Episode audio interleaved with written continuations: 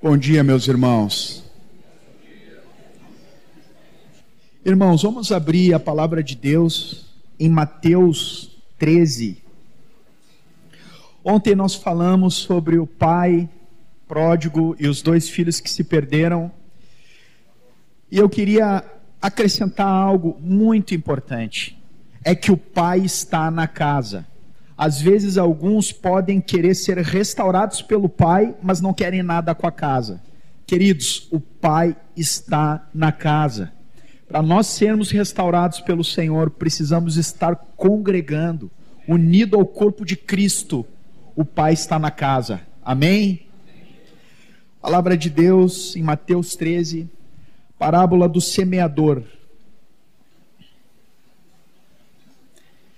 Naquele mesmo dia, saindo Jesus de casa, assentou-se à beira-mar e grandes multidões se reuniram perto dele, de modo que entrou num barco e se assentou, e toda a multidão estava em pé na praia. E de muitas coisas lhes falou por parábolas e dizia: Eis que o semeador saiu a semear. E ao semear, uma parte caiu à beira do caminho, e vindo as aves a comeram. Outra parte caiu em solo rochoso onde a terra era pouca e logo nasceu, visto não ser profunda a terra. Saindo, porém, o sol queimou, e porque não tinha raiz, secou-se. Outra caiu entre os espinhos, e os espinhos cresceram e a sufocaram. Outra, enfim, caiu em boa terra e deu fruto a cem, a sessenta e a trinta por um. Quem tem ouvidos para ouvir, ouça. Então se aproximaram os discípulos e lhe perguntaram: Por que ele falas por parábolas? Ao que respondeu: Porque a vós outros é dado conhecer os mistérios do reino dos céus, mas àqueles não lhes é isto concedido, pois a que tem se lhe dará e terá em abundância, mas ao que não tem, até o que tem lhe será tirado. Por isso lhe falo por parábolas, porque vendo não veem, ouvindo não ouvem, nem entendem, de sorte que neles se cumprem a profecia de Isaías. Ouvireis com os ouvidos e de nenhum modo entendereis vereis com os olhos e de nenhum modo percebereis, porque o coração deste povo está endurecido. De mau grado ouviram com os ouvidos, fecharam os olhos, para não suceder que vejam com os olhos, ouçam com os ouvidos, entendam com o coração e se convertam e sejam por mim curados. Bem-aventurado, porém, os vossos olhos, porque veem, os vossos ouvidos, porque ouvem. Pois em verdade vos digo que muitos profetas e justos desejaram ver o que vedes e não viram, e ouvir o que ouvis e não ouviram. Atendei, pois, vós a parábola do semeador. A todos os que ouvem a palavra do reino e não a compreendem, vem o maligno e arrebata o que lhes foi semeado no coração. Este é o que foi semeado à beira do caminho. O que foi semeado em solo rochoso, esse é o que ouve a palavra e a recebe logo com alegria, mas não tem raiz em si mesmo, sendo antes de pouca duração e lhe chegando a angústia ou a perseguição por causa da palavra, logo se escandaliza. O que foi semeado entre os espinhos é o que ouve a palavra, porém os cuidados do mundo, a fascinação das riquezas sufocam a palavra e fica infrutífera. Mas o que foi semeado em boa terra é o que ouve a palavra e a compreende. Este frutifica e produz 100, 60 e a 30 por um. Vamos orar mais uma vez. Senhor, nós estamos diante da tua presença e da tua palavra bendita. Tu disseste que o homem para quem eu olharei é esse, aquele que treme da minha palavra. Dá-nos um coração para receber a tua palavra, ouvidos para ouvir, olhos para ver. Nós queremos ser santificados na verdade. E oramos para que teu Espírito produza em nós o fruto que tu deseja nessa palavra, Senhor. Fala ao nosso coração em nome de Jesus. Amém. Queridos, essa palavra introdutória é muito importante porque ela fala a respeito do solo do nosso coração e a maneira como nós vamos receber a palavra de Deus ministrada nesses dias. O motivo de Jesus estar falando por parábolas é um motivo muito triste. Era por causa da dureza do coração do povo.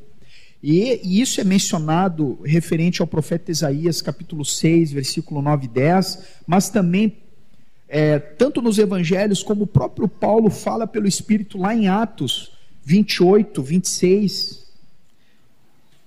Ele fala assim, despedindo os judeus depois de ter feito uma exposição do reino de Deus. Diz assim: Vai a este povo e dize-lhe: De ouvido ouvireis e não entendereis, vendo vereis e não percebereis, porquanto o coração desse povo se tornou endurecido. Com os olhos, é, com os olhos, com os ouvidos ouviram tardiamente, fecharam os olhos, para que jamais vejam com os olhos, nem ouçam com os ouvidos, para que não entendam com o coração e se convertam e sejam por mim curados. Então, esse é o motivo porque o Senhor havia falado por parábolas. Mas aos que haviam abandonado tudo para seguir o Senhor, ele revela os mistérios do reino. À medida que nós vamos abandonando as coisas desse mundo, o Senhor vai nos levando a revelação maiores, a intimidades maiores, aos segredos do reino. Ah, meus irmãos, como eu anseio em poder mergulhar na intimidade com o Senhor em águas mais profundas. Mas para isso nós vamos ter que ir deixando coisas para trás. Com que coração nós viemos para esse retiro? Coração disposto a se sujeitar ao Espírito? Ou resistente ao Espírito? Nós estamos dispostos, dispostos a renunciar à nossa liberdade, licitudes, em prol daquilo que é mais importante que tudo, a intimidade com o Senhor. O Senhor fala em determinado momento que às vezes me aperta o coração, tenho muito a vos dizer, mas vós ainda não podeis suportar. A minha percepção dos nossos dias, eu creio que o Senhor tinha muito a falar para a igreja dos nossos dias, mas ela ainda não pode suportar.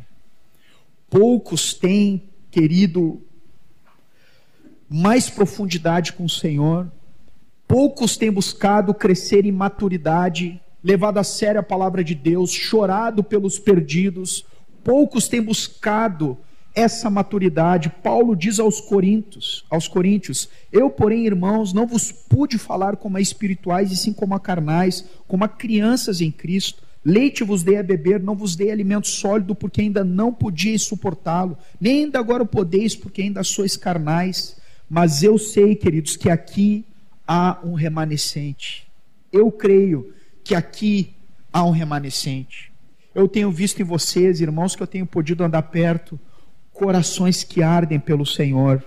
Eu creio que aqui há soldados da cruz, bons soldados de Cristo, um exército que Deus vai levantar para erguer a bandeira de Jesus e cravar em lugares tenebrosos. Eu creio que Deus vai usar a tua vida, meu irmão.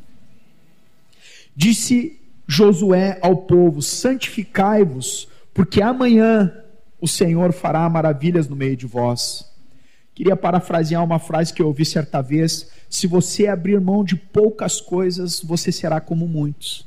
Se você abrir mão de muitas coisas, serás como poucos. Mas se você abrir mão de tudo, serás como Cristo. O Senhor quer nos dar um coração inconformado, inconformado com esse mundo, com essa vida, com falso fogo, falsa empolgação, religiosidade, tradicionalismo. O Senhor quer nos dar um coração que não se conforma com as coisas numas mesmice. O Senhor quer corações ardentes pelo Senhor. E a explicação da parábola é muito interessante, porque três quartos da semente lançada não chegam a dar frutos. Isso por causa das condições adversas. Mas quando o Senhor explica a parábola, ele começa dizendo que a parábola tem a ver com o reino de Deus. As parábolas de Jesus tinham a ver com o reino de Deus. E vocês vão ver muitas vezes o Senhor dizendo assim: o reino de Deus é semelhante a. E vai discorrendo a respeito do reino. O pecado, queridos, tirou o governo de Deus do nosso coração. Desde a queda da humanidade, há uma resistência do homem inteiro governo de Deus. Abram comigo em 1 Samuel, capítulo 8. Capítulo 8, versículos 7 e 8. Disse o Senhor a Samuel: Aqui, querido, só para contextualizar, o povo estava pedindo um rei para Deus. Mas observem a motivação do povo. Disse o Senhor a Samuel: Atende a voz do povo em tudo quanto te diz, pois não te rejeitou a ti, mas a mim, para eu não reinar sobre ele. Segundo todas as obras que fez desde o dia em que o tirei do Egito até hoje, pois a mim me deixou e a outros deuses serviu, assim também o faz a ti. E depois o versículo 19 e 20. Porém, o povo não atendeu a voz Samuel e disse: Não, mas teremos um rei sobre nós, para que sejamos também como, as, como todas as nações. O nosso rei poderá governar e sair diante de nós e fazer as nossas guerras, para que sejamos como o mundo. Ah, meus irmãos, como é perigoso quando nós, dentro do reino de Deus, como povo de Deus, queremos ser como o mundo. O Senhor não se agradou daquilo, porque no fundo aquilo revelava uma coisa e o Senhor expõe o coração do povo. Eles não queriam que o Senhor reinasse sobre eles. O povo tinha Deus, mas Deus não tinha o povo. Hoje nós temos o Espírito Santo, mas o Espírito Santo te tem. Se vivermos no Espírito, disse Paulo em Gálatas 5,25, andemos também no Espírito. Queridos, mais de 150 vezes aparece a palavra reino linkado a evangelho. Porque, queridos, a boa nova do Evangelho só é boa nova quando traz o governo de Cristo para o centro do coração do homem. E se uma palavra que não tira o homem do centro e põe Deus, não é Evangelho. Por isso, as Escrituras falam mais de 600 vezes a palavra Senhor linkada a Cristo. Senhor, queridos, é máxima e indiscutível autoridade. Aquele a quem uma pessoa ou coisa pertence, sobre o qual ele tem poder de decisão, é proprietário, título de maior honra dado somente aos Césares da, da época, que tinham poder de vida e morte. Os discípulos deram esse título a Cristo Jesus. Não existe Senhor sem escravos. Por isso, amados, é muito importante nós entendermos que a pregação do Evangelho, do reino de Deus, ela pode se tornar nociva quando imposta como uma opção para aqueles que querem seguir a Cristo. Vou repetir a frase.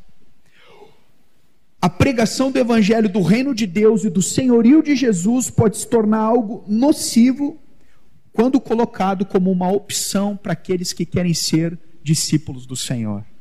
Perder a vida, negar tudo quanto tem, morrer para tudo, é condição para viver para Cristo. Que, aliás, é muito maior e melhor do que tudo que nós podemos abrir mão para segui-lo. E isso precisa estar cravado no nosso coração. Paulo ele era um homem de grande projeção em sua geração. O apóstolo Paulo era um homem poliglota, líder de sua época, zeloso quanto aquilo que ele fazia. Um homem que tinha a cidadania romana, que era o green card da época. Um homem que passeava com muita desenvoltura pelos corredores do saber humano. Mas quando ele coloca tudo que ele tem de projeção, expectativas e resultados que ele poderia obter naquilo, quando ele coloca tudo aquilo diante do Senhor, ele diz assim: Mas o que para mim era lucro, isto considerei perda por causa de Cristo. Sim, deveras considero tudo como perda por causa da sublimidade do conhecimento de Cristo Jesus, meu Senhor, por amor do qual perdi todas as coisas e as considero como refúgio, para ganhar a Cristo e ser achado nele, não tendo justiça própria que procede de lei, senão a que é mediante a fé em Cristo, a justiça que procede de Deus, baseada na fé para o conhecer e o poder da sua ressurreição e a comunhão dos seus sofrimentos, conformando-me com ele na sua morte para de algum modo alcançar a ressurreição dentre os mortos. Ah, amados, eu dou graças a Deus porque Deus tem nos dado um tempo precioso com os amados que estão vinculados conosco, mas como é triste quando nós, o assunto do discipulado, se torna somente coisas terrenas Quando o discipulado já não tem mais a ver com as coisas eternas, com aquilo que nos espera, com aquilo que Deus nos chamou, ficar só no âmbito de casamento, profissão, e tudo isso está bom, queridos. Ok, mas, queridos, nós somos chamados a algo muito maior e melhor. Amados, nós cantamos coisas tão tremendas aqui. Eu estava ali grato ao Senhor porque eu vou morar no céu.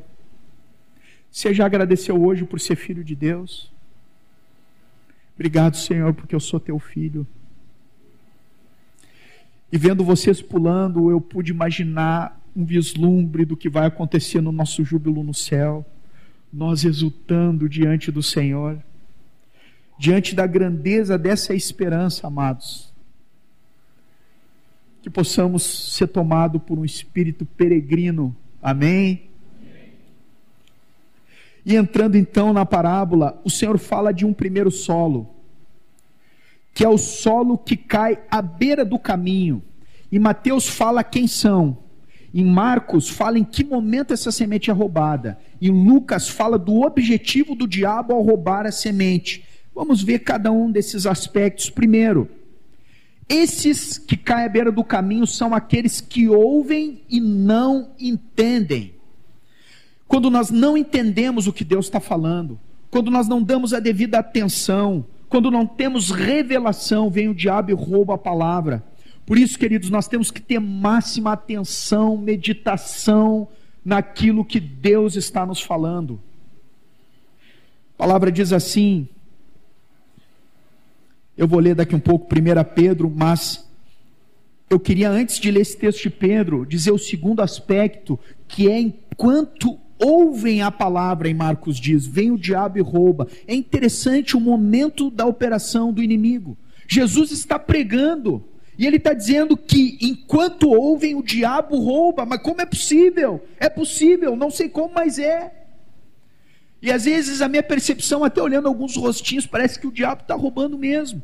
A mente está em outro lugar, o coração está em outro lugar. E o diabo faz isso de muitas maneiras, às vezes te roubando da palavra de Deus, para que você não entenda.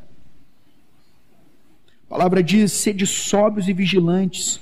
O diabo, vosso adversário, anda ao derredor como leão que ruge procurando alguém para devorar. Por isso, queridos, mesmo agora é um momento de batalha espiritual nós temos que estar com a nossa mente para o Senhor, atentos para o Senhor, entendendo, discernindo o que o Espírito Santo está falando ao nosso coração. Amém, amados? Que o inimigo não tenha nenhuma ação entre nós, em nome de Jesus. Se a nossa mente é tua, Senhor. Não deixa que a semente fique na beira do caminho, em nome de Jesus. E o objetivo em Lucas, quando o Senhor explica a parábola, é para que não creiam. E é interessante porque lá em Romanos 10, 17 diz assim: a fé vem pela pregação e a pregação pela palavra de Cristo.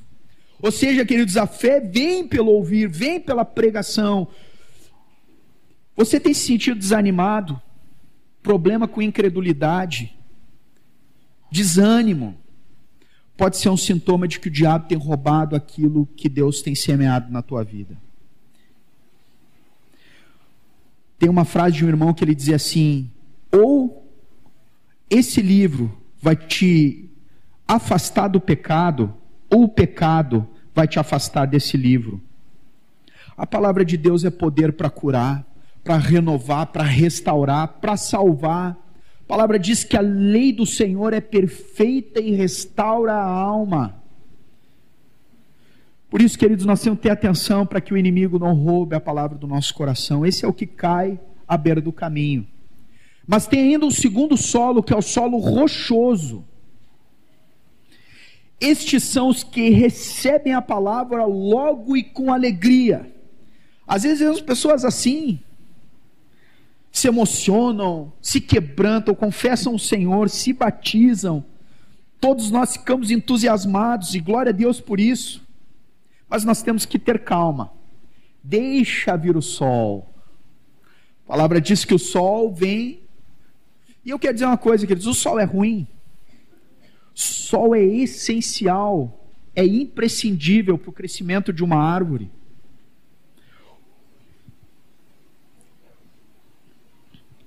E o sol, queridos, são, lá em Lucas 8,13, diz que são as provações. Em Mateus e Marcos diz que a perseguição e angústia por causa da palavra. E é interessante, queridos, que a provação vem de Deus, a tentação vem do diabo. A provação visa a nossa aprovação, a tentação visa a nossa reprovação.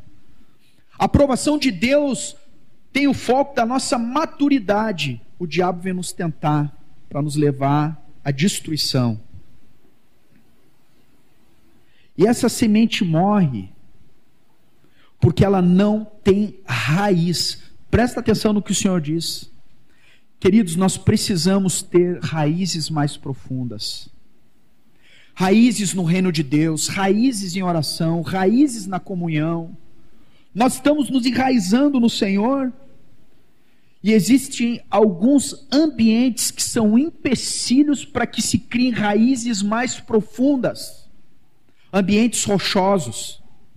Por exemplo, lá em 1 Coríntios 15, 33 diz: Não vos enganeis, as más conversações corrompem os bons costumes. E aqui é companhia. Às vezes nós estamos em ambientes, queridos, mesmo dentro da igreja, que Jesus não é centralizado, não tem oração, a palavra não é compartilhada, Cristo não é centralizado. Sabe o que acontece, meus irmãos? Vai ficando rochoso. É um ambiente rochoso, a raiz não cresce. Mas, amados, quando estamos enraizados, as provações levam os filhos de Deus para mais perto dele. Coisa boa, queridos irmãos, as provações. Coisa boa. O Senhor não se alegra por causa da desgraça, amados, mas porque tendo você essa dor, você possa ter mais fé. Esse é o objetivo de Deus. Tem uma frase de um irmão que ele dizia assim: que Deus forma os seus homens na divina universidade do sofrimento. Teve um irmão chamado John Bunyan. Quantos conhecem? Ficou 12 anos preso por causa do evangelho. 12 anos preso. Era só ele assinar um documento dizendo que não ia pregar que ele ia embora. E o que mais lhe doía no coração é que ele tinha uma filha cega. E ele olhava nas grades, vendo a sua filha indo embora, sem um pai para poder conduzi-la. Diz que isso doía no seu coração. E lá, nesse aprisionamento, ele escreveu dois livros. Uma autobiografia muito preciosa que eu recomendo. A graça abundante é o principal dos pecadores. E aí ele conta seus dramas lá dentro.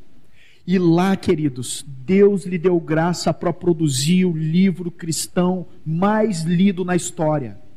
O Peregrino, livro de cabeceira de Charles Spurgeon livro que até hoje tem abençoado as gerações dos santos de Deus. E uma vez eu li um livro do John Piper, cujo nome era Sorriso Escondido de Deus.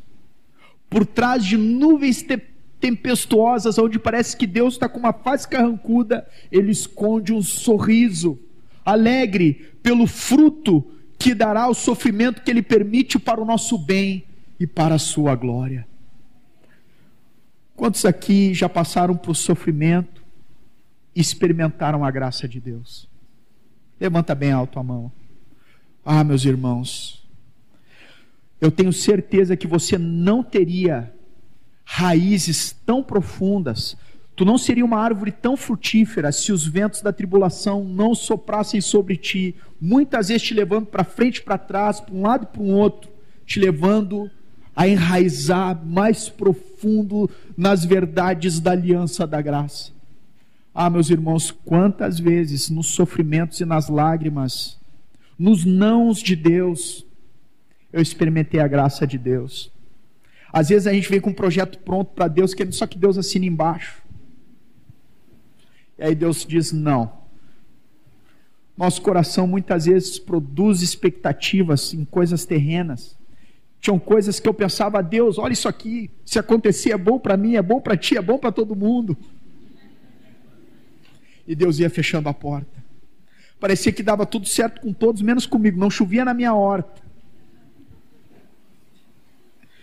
Mas lembro de uma vez chorando em casa, com um deserto muito grande, de várias maneiras, deserto no meu trabalho, deserto financeiro. Às vezes eu ia para as comunhões com a passagem só de ida, mas não deixava de estar junto com os meus irmãos. Pegava o ônibus com a passagem de ida. Se eu tivesse que voltar a pé, voltava a pé. Deus se agrada da comunhão, eu estou dentro. E eu chorando em casa, uma irmã teve uma visão. Uma irmã que não sabia dos meus dramas, das minhas lutas, disse assim: Japa, eu te vi numa visão. Tu estava na sala, rodeado de livros e a Bíblia, Deus estava te vendo. E era exato aquela visão. Uma vez eu não conseguia me sentir amado por Deus. Quantos já passaram por isso? Sabe, mas não sente. E tu não sabe como unir as duas coisas. Parece que a verdade de Deus vai para um lado diferente do teu coração, não consegue unir as duas coisas. E eu estava clamando ao Senhor: Senhor, fala comigo, eu preciso saber que eu sou amado. Eu preciso, e queridos, como nós somos renovados quando o Senhor fala conosco. E eu fechei os meus olhos em lágrimas, o Senhor me levou lá em visão à cruz do Calvário. Eu vi a cruz, irmãos, na minha frente. E o Senhor disse assim para mim: está aqui o quanto eu te amo. E eu fui tomado de uma alegria, de um gozo. Você é amado por Deus, querido. Os sofrimentos nos moldam. Algumas irmãs aqui não seriam tão santas, tão meigas, tão preciosas, se não tivessem passado pelo sofrimento que passaram.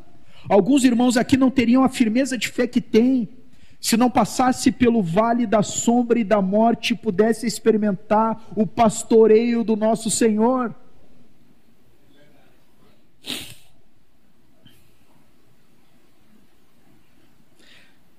Então, queridos, o sol é bom aos que se batizaram. Quantos se batizaram há menos de um ano? Que o Senhor guarde vocês, amados, para perseverarem firmes no caminho do Senhor o sol vem sobre todos, amados, mas ele é bom. Amém? Terceiro solo, entre os espinhos. Ai, ai, ai, entre os espinhos. Os espinhos crescem junto com a árvore e sufocam. Os espinhos são os cuidados do mundo, a fascinação das riquezas, os deleites da vida e as demais ambições. Em Lucas 8, 14 diz que o seu fruto não é que não chega o seu fruto a amadurecer.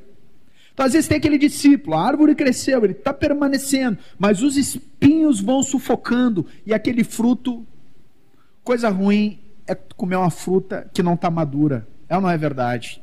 Esses dias eu comi uma fruta que não estava madura. Eu estava com muita fome mesmo, mas é ruim. O fruto não chega a amadurecer. E eu queria observar com vocês esses aspectos que falam a palavra, que sufocam a árvore e não deixa ela dar fruto. Primeiro, é os cuidados do mundo. Cuidado do mundo é aquilo que o mundo cuida. A palavra diz lá em João, 1 João 2, 15 a 17. Podemos abrir 1 João 2, 15 a 17.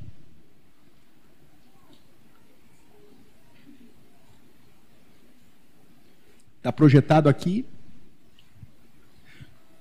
Diz assim: Não amem o mundo, nem o que nele há. Se alguém amar o mundo, o amor do Pai não está nele. Meus irmãos, olha a seriedade disso aqui. Eu vou ler pausadamente de novo.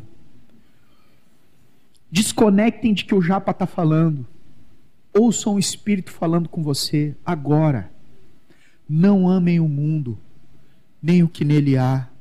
Se alguém amar o mundo, o amor do Pai não está nele. Pois tudo que há no mundo, a cobiça da carne, a cobiça dos olhos, a ostentação dos bens, não provém do Pai, mas do mundo. O mundo e a sua cobiça passam, mas aquele que faz a vontade de Deus permanece para sempre. Tiago 4, de 4 a 5. Vou pedir para projetar para ganharmos tempo. Infiéis, não compreendeis que a amizade do mundo é inimiga de Deus? Aquele, pois, que quiser ser amigo do mundo, constitui-se inimigo de Deus. Ou supondes que em vão, afirma a Escritura, é com ciúme que por nós anseia o Espírito que ele fez habitar em nós. Queridos, é impressionante ver como hoje o cristianismo tem andado em amizade com o mundo. Se é que é possível unir essas duas coisas na mesma frase. Meus irmãos, todo cuidado é pouco. Todo cuidado é pouco. Tenham coragem de ser diferente do mundo. Tenham coragem de lutar com o mundo. Homens e mulheres de Deus, lutem contra o mundo. Nós estamos em guerra com o mundo, queridos. Se unam com os profetas e mártires da história que foram perseguidos em suas gerações por serem santos, por serem diferentes, por serem como Cristo. Nós temos que ser diferentes desse mundo, amados.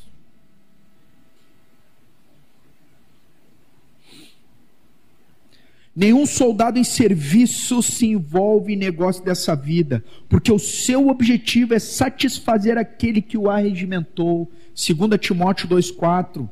E o Senhor fala em Mateus 5, 11 e 12: Bem-aventurados sois quando por minha causa vos injuriarem, vos perseguirem e mentindo disserem todo mal contra vós, regozijai-vos e exultai, porque é grande o vosso galardão nos céus, pois assim perseguiram os profetas que viveram antes de vós. E em João 17, o Senhor orando ao Pai diz: Eu lhes tenho dado a tua palavra, intercedendo por nós, queridos. E o mundo os odiou, porque eles não são do mundo, como também eu não sou. Não os peço que os tires do mundo, e sim que os guardes do mal. Eles não são do mundo, como também eu não sou. O Senhor diz duas vezes nessa, nessa frase aqui que ele não é do mundo. Nós não somos desse mundo. Amém, amados? Tem um poema muito lindo do Zig, do Zios, foi missionário entre nós, ainda está vivo. O Azaf fez uma canção com esse poema e eu queria ler para vocês. Diz assim: é de o pai, ele fez para os seus filhos. Eu te quero, filho amado, em conflito com o mundo, por causa de um amor profundo por Jesus. Eu te quero, filho querido, totalmente comprometido com a eterna luz. Sim, te quero, filho amado, com Jesus sempre ao teu lado, trilhando o caminho estreito, com amor brotando no peito. Sim, te quero, filho amado, totalmente apaixonado pelo nosso amado Senhor Jesus. Segundo aspecto dos espinhos são os solos rochosos, perdão, são as fascinação das riquezas. Queridos, o texto que eu vou ler agora, eu considero um dos textos mais desconsiderados pela nossa geração. Esse texto que eu vou ler agora, eu creio que é um dos textos mais desconsiderados em nossa geração. Eu vou ler para vocês, está em 1 Timóteo 6. Me acompanhe aqui. Tendo sustento e com que nos vestir, estejamos contentes. Ora, os que querem ficar ricos caem em tentações e ciladas, em muitas concupiscências insensatas e perniciosas, as quais afogam os homens na ruína e perdição, porque o amor do dinheiro é a raiz de todos os males, e alguns nessa cobiça se desviaram da fé e a si mesmos se atormentaram com muitas dores. Tu, porém, homem de Deus, foge dessas coisas. Há um apelo do mundo, queridos, para a riqueza muito forte em nossa vida. Parece que hoje não basta ter o que comer, o que vestir, e isso tem engessado até que novos casamentos aconteçam. Quando eu casei com a Paula, queridos, nós sentávamos os dois na cadeira de praia e a nossa mesa era uma mesa que tu puxava, saía os pinos. Às vezes eu me esquecia, ia ter visita lá em casa, tu girava a mesinha, tu puxava, plim, saía os pinos tudo. Ia receber gente lá em casa, era assim, não tinha internet, não tinha televisão, era o sofá, cama, geladeira, fogão, que precisava. Nunca nos faltou alegria da parte do Senhor. Coisa boa, uma coisa que eu amo é estar em casa com a minha esposa. Ah, meus irmãos, tendo que comer o que vestir, estejamos nós contentes. A única vez que aparece a palavra Senhor que não para Jesus é para as riquezas, porque elas dominam. A ostentação dos bens tem sido um espinho na carne que tem levado muitos a não serem frutíferos no reino de Deus, porque estão se movendo a sonhos próprios, a conforto, a lazeres, coisas que são lícitas, mas que vão sendo espinhos para a nossa vida. E nos acostumamos a não gerar filhos na fé. Não vamos experimentando enfermos sendo curados, endemoniados sendo libertos, vidas se convertendo, sendo rendidas a Cristo, e vamos vivendo para um Jesus dos outros. Meus irmãos, tomem cuidado com as riquezas. Não queiram ser ricos. Qual o conselho do Senhor nesse aspecto para a nossa vida? Vamos ouvir Jesus. Olha o que está em Mateus 6,19: Não acumuleis para vós outros tesouros sobre a terra, onde a traça e a ferrugem corrói, onde os ladrões escavam e roubam, mas ajuntai para vós outros tesouros no céu, onde a traça e a ferrugem corrói, onde os ladrões não escavam nem roubam, porque onde está o teu tesouro, aí estará também o teu coração. Ah, meus queridos, acumulem tesouro, repartam com o que não tem, vendam bens, deem aos pobres e não deixe que ninguém fique sabendo.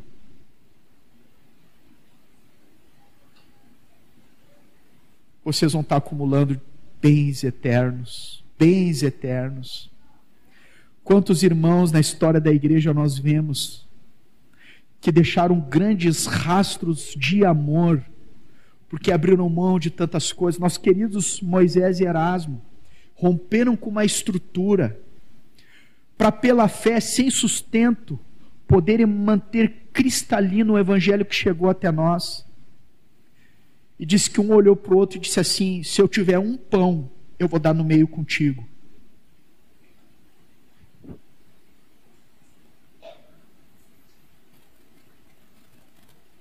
Quantas vezes vamos acumulando, acumulando, acumulando e vamos nos esquecendo do que o Senhor falou? Mais bem-aventurado é receber ou dar? Contanto é possível dar sem amar, mas é impossível amar sem dar. Ah, meus irmãos. Nós precisamos voltar à essência. Queira dar frutos para o Senhor. Queira crescer para o Senhor. Queira ser diferente em tua geração. Seja como Jesus. Se ao teu redor as pessoas não têm sido, vai tu e seja. E vive o que está aqui. Cuida com esses espinhos. Como na faculdade eu era tentado a isso. Eu me formei em engenharia de produção Glória a Deus, queridos, glória a Deus pela porta que Deus abriu para poder fazer uma faculdade. Mas quando a minha paraninfa falou diante de todos na minha formatura, para mim foi uma grande glória. Eu não esperava. Minha professora de física, ela disse assim: uma coisa que me chamava a atenção no Eduardo é que nos intervalos, então todos iam conversar, fazer qualquer coisa, ele pegava a sua Bíblia e ia ler a sua Bíblia.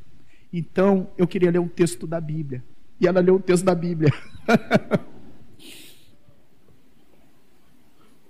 Buscando guardar meu coração. A palavra fala a respeito de outro espinho, deleites da vida. Existem algum, alguns que não ambicionam riquezas, mas que amam os deleites da vida. Seus pensamentos, desejos, planos estão voltados para esta vida. Amam comida, bebida, lazeres. Queridos, tudo isso é bom, não tem problema, não é pecado em si. Mas cuidado, pode ser um espinho que pode te tornar infrutífero. É bom gostar de lazer? Claro que é. Eu tenho aprendido isso, tem aquela frase do amado missionário que é o Murray, que ele dizia assim: Deus me deu uma missão, Deus me deu uma mensagem e um cavalo. Eu matei o cavalo e já não posso levar a mensagem. Temos que cuidar, sim, queridos, da nossa vida, do nosso corpo. É uma prioridade. O problema é que hoje essas coisas elas têm tomado uma proporção indevida em nosso coração. Eu pergunto: se não tivesse ar-condicionado, se não tivesse conforto nenhum, os irmãos continuariam com a mesma empolgação para vir no retiro? Alguns eu sei que sim. Eu lembro quando nós fomos num retiro das Casas Lares, lá em Itapeva. Eu queria honrar meus irmãos que, que serviram ao Senhor lá, dormindo mal, comendo mal. Uma noite lá, cinco se endemoniaram, filme de terror. Liguei pro Jimmy para pedir oração, o Jimmy atendeu o telefone, ah, elas dizem, que que é isso? Jimmy, ora por nós aqui, por favor. Sem ninguém vendo. Cadê os guerreiros lá de Itapeva? Que estrutura, né? Lembra? Ligava a torneira do banheiro, tinha um furo no cano, lavava os pés. o negócio assim, meus irmãos, Mas como Deus fez. Está lá o Lucas, né, Lucas? Tu te batizou lá em Itapeva? Tive o prazer de batizar aquele rapaz ali, junto com os irmãos. Lembro quando Deus nos visitou numa noite, estava o Lucas, dormiu abraçado na Bíblia. O Isa está aí. Oh, querido, glória a Deus por tua vida. Nos portões eternos, o que nos importa são as vidas, amados são as vidas, amados. Querido Jean, cadê o Jean? Meu guerreiro de fé. Privilégio poder ter te enterrado, meu irmão, aqui. E hoje te ver como um homem de Deus que me inspira. Quando o Jean chegou, ah, meus irmãos, quanta alegria. Ele e o Joe. Já para nós estamos de jejum, mas o que, que é jejum? Já cheguei em primeira Tessalonicenses. Uau, nem eu cheguei nesse livro. Uma vez eu entrei no banheiro assim, veio já atrás de mim apavorado. Japa, quem é esse tal de Emanuel? Tu não falou que era só Jesus? Não, já, a mesma coisa. Louvado seja o Senhor, amados nunca teve a ver conosco. Não digo isso para exaltar o homem de forma alguma, queridos, mas para inspirar e incentivar vocês a que tenham alegria de frutificar para o Senhor, tanto de vida santa quanto de outras vidas que venham. Não passe por essa vida sem ter a grande alegria que é como poucas de ver vida se convertendo ao Senhor. Agora o Jean vai ser pai, ele batizou o pai dele. Lembro que o pai dele é, dizia que ele não podia ler a Bíblia, o Jean tinha que ler a Bíblia no banheiro. Disse assim pro Jean, Jean, ó, rapaz, tu não vai virar aqueles quentes que fica batendo na porta dos outros, tá? No outro dia não tá batendo na porta dos outros.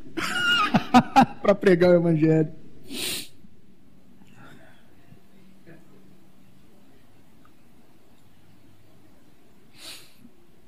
Se a nossa esperança em Cristo se limita apenas a esta vida, somos os mais infelizes dentre os homens. Eu fiquei triste porque um parente meu se afastou do Senhor. E eu fui sentar com ele para conversar. E me entristeceu como ele tem vivido para essa vida. Agarrado, apegado, tem que aproveitar ao máximo.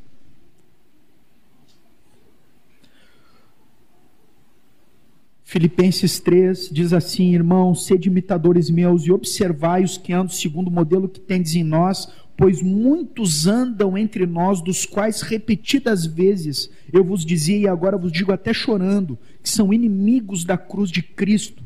O destino deles é a perdição, Deus deles é o ventre, e a glória deles está na sua infâmia, visto que só se preocupam com as coisas terrenas, pois a nossa pátria está nos céus, de onde também aguardamos o Salvador, o Senhor Jesus Cristo, o qual transformará o nosso corpo de humilhação para ser igual ao corpo da sua glória, segundo a eficácia do poder que ele tem de até subordinar a si todas as coisas.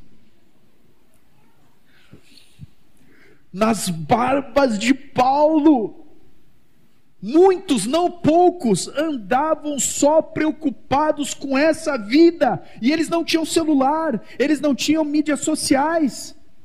Eu fico pensando hoje, como está o nosso coração? Eu creio, meus amados, que o Espírito Santo quer nos desintoxicar, mas nós vamos ter que ser radical, amados. Nós vamos ter que ser radical. Aliás, amados, só tem uma coisa radical nessa vida é um homem santo, puro, morrendo numa cruz vergonhosamente por causa daquilo que os outros fizeram. Isso é radical. O amor de Jesus é radical. Ele abriu mão de sua glória para vir conosco. Palavra que o Filipe compartilhou sobre as duas naturezas de Jesus. E eu fico pensando, aquele que os céus, nem os céus dos céus podem conter. Nasceu uma barriga apertada, uma manjedora. Se tem uma cena que sempre me quebranta quando eu leio, é quando o Senhor veio montado na jumentinha e o profeta já tinha tido aquela visão, dizendo assim: Eis o teu rei, humilde, montado numa jumentinha. Ah, meus irmãos, se ele viesse na melhor de todas as carruagens, já seria uma grande humilhação diante de quem ele é. Se ele tivesse nascido na maior de todas as mansões, já seria uma humilhação diante daquilo que ele é. Mas o nosso Senhor não se vendeu para os deleites dessa vida, para as fascinações das riquezas, ainda que sob forte tentação de Satanás demais ambições. As demais ambições também sufocam a palavra. E nós podemos ambicionar muitas coisas, aceitação, o aplauso, a aprovação dos homens. Lembram de Saul? Saul, queridos, tinha sido chamado por Deus. E Saul, num dado momento, ele diz assim: ah, mas eu aqui guardei esses boi para sacrificar para o teu Deus. E aí o profeta diz: tem tanto prazer assim, Deus em sacrifício, quanto se lhe obedeça a palavra, eis que obedecer é melhor que sacrificar. E aí diz: não, mas, mas pelo menos me honra diante dos homens, diante do povo. Ele não estava preocupado com a glória de Deus, a qual ele havia perdido. Uma vez eu vi uma história de um pianista que ele tocava muito bem. E um grande mestre decidiu levá-lo ele num patamar mais adiante. E trouxe ele mais outros fundamentos e ensinou ele a tocar melhor ainda. E aí teve um concerto do qual ele foi chamado num teatro para tocar. E estava lá ele, plateia cheia, e o seu mestre está sentado. E ele tocou maravilhosamente bem. Depois que terminou, todo mundo ficou de pé e aplaudiu, e aplaudiu, e aplaudiu. E ele foi murchando, murchando, murchando, saiu para um canto. E aí, o homem que estava promovendo aquele evento, foi lá para ele e disse: Mas o que, que aconteceu? você representou a peça maravilhosamente bem. Todos te aplaudiram. E ele disse assim: Meu mestre estava na primeira fila e ele não me aplaudiu. Queridos, nós queremos o aplauso dos homens ou a glória de Deus? Muitos sacerdotes não abraçavam a fé porque amaram mais a glória dos homens do que a glória de Deus. Cuidemos, amados, com que ambicionamos. Soldado em serviço é militar que milita. Queridos, como é um militante nos nossos dias? Como é? Eu fico impressionado. Por exemplo, né? Esse tempo eu estava olhando lá o atentado das Torres Gêmeas. Aqueles terroristas dedicaram a sua vida toda para aprender a pilotar avião. Ganharam a confiança de uma das maiores empresas aéreas do mundo. Tudo por causa de um momento.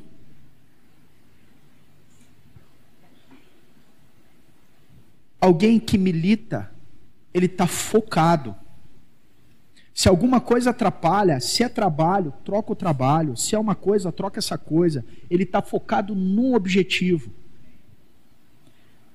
Nós somos militantes militares do reino de Deus. Amém? Olha que interessante, Paulo diz em Atos 20: 22, e agora constrangido em meu espírito vou para Jerusalém, não sabendo o que ali me acontecerá, senão que o Espírito Santo de cidade em cidade me assegura que me esperam cadeias e tribulações, porém nada considero a vida preciosa para mim mesmo, contanto que complete a minha carreira e o ministério que recebi do Senhor Jesus para testemunhar o evangelho da graça de Deus em nada considero a vida preciosa para mim mesmo. Queridos, nós não podemos dar a vida para o Senhor, aí no dia seguinte tomar a vida de volta das mãos do Senhor, depois no retiro eu entrego para o Senhor, depois eu tomo do Senhor. Queridos, nós não podemos considerar a nossa vida preciosa para nós mesmos aqui na terra, porque nós somos chamados ao céu, nós somos chamados a uma esperança real, viva. Cristo vai voltar. Meus irmãos, uma impressão que eu tenho em meu espírito, e isso tem sido confirmado por muitos homens de Deus. Eu creio que nós estamos entrando na década de grandes desdobramentos do tempo do fim. Contrações grandes. Não se enrede com esse mundo. Amém? Mas tem a boa terra, irmãos. Aleluia! É a minoria, mas tem. Diferente do primeiro solo, é o que ouve e compreende. Interessante, o solo que Satanás rouba a semente é o que ouve e não compreende. O que ouve e compreende é o que frutifica. Olha que interessante a importância do entendimento.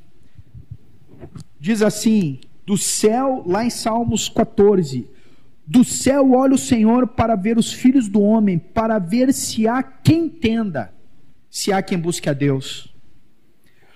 Paulo diz: nos quais o Deus desse século cegou o entendimento dos incrédulos, para que não lhes resplandeça a luz do evangelho da glória de Deus na face de Cristo o diabo cega o entendimento. E ontem ainda li um texto em Colossenses 2, 2. Colossenses 2, 2 diz assim: Para que o coração dele seja confortado e vinculado juntamente em amor, e eles tenham toda a riqueza da forte convicção do entendimento para compreenderem plenamente o mistério de Deus Cristo, em quem todos os tesouros da sabedoria e do conhecimento estão ocultos. O diabo vai fazer oposição para não entendermos a palavra de Deus e não venhamos a frutificar. também é o que ouve e recebe. Diferente do solo rochoso, esse ouve, recebe, retém, persevera na decisão que tomou. Aliás, o que prova uma genuína decisão por Cristo é que você continua decidido por Cristo cada dia. Todos os dias eu procuro me apresentar ao Senhor, renovar minha aliança e dizer: Senhor, eu sou teu, meu coração é teu, minha vida é tua, tudo que eu sou, tudo que eu tenho é teu. O que prova o teu arrependimento é que ele não é apenas um evento que aconteceu uma única vez, mas é que você continua se arrependendo, e se arrependendo, e se arrependendo. E quando peca, se entristece, se quebranta, se angustia, corre, clama pela graça de Deus.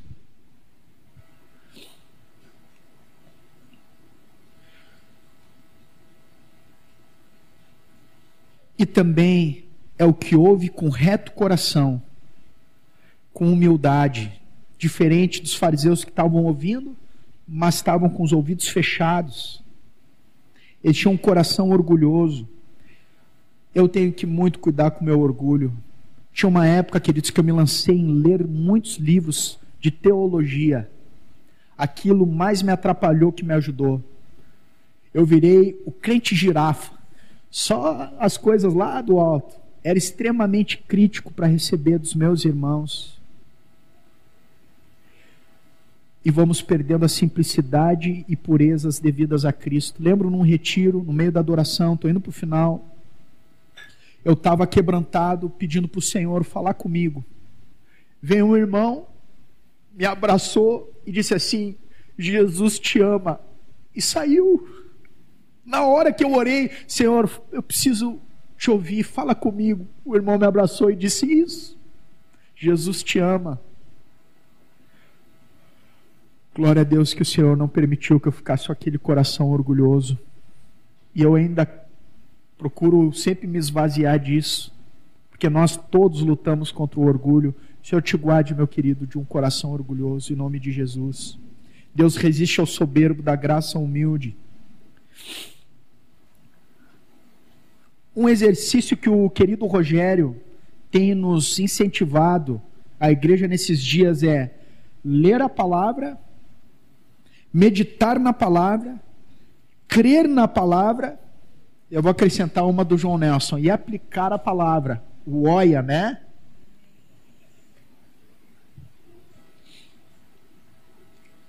Ler a palavra, meditar na palavra, crer na palavra e aplicar a palavra. E ela cresceu. Essa árvore cresceu. Amados, um planta, outro colhe. Deus é quem dá o crescimento. Fica tranquilo. Deus vai te dar o crescimento. Você já passou por uma bananeira e viu a bananeira assim, ó, banana. Não tem nenhum esforço, irmãos a vida corre, a seiva permeia e o resultado é o fruto.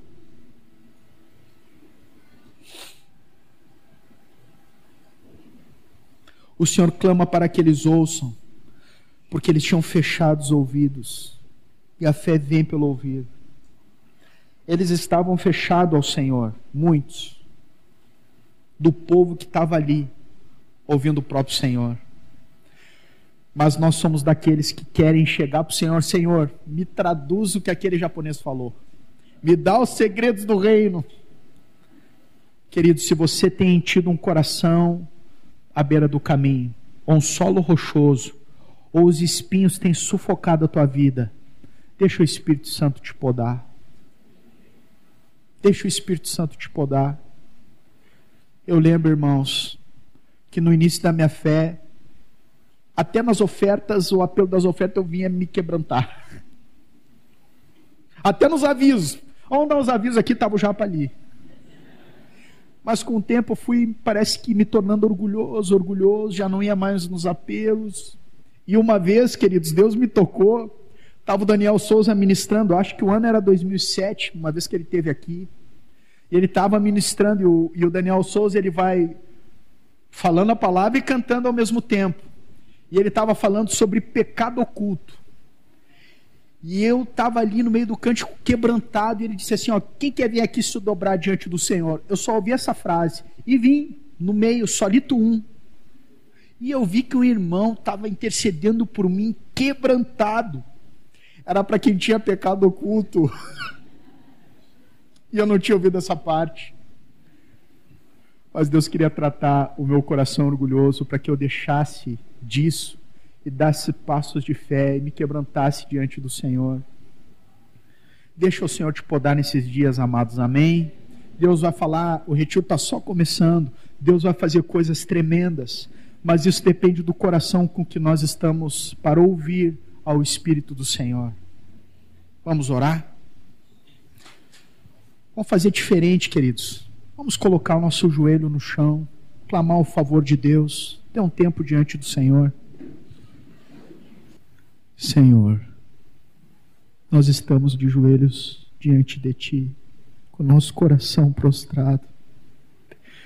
Perdoa, Senhor, as vezes em que ficamos dispersos em nossa mente, a tua palavra não frutifica em nossa vida. Perdoa as vezes, Senhor, que somos inconstantes, como solo rochoso, e não perseveramos em te seguir, em te amar, em te buscar em primeiro lugar.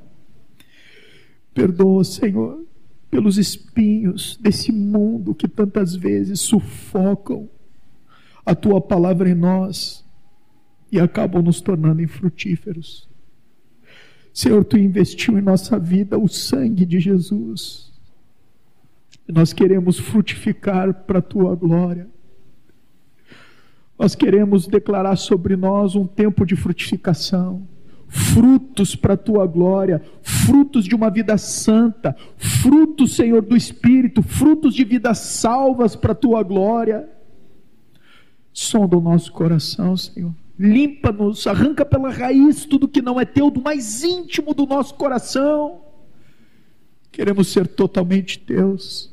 Esse é o grito de nossa alma. Senhor, nós gostaríamos de estar com o coração mais quebrantado como estamos.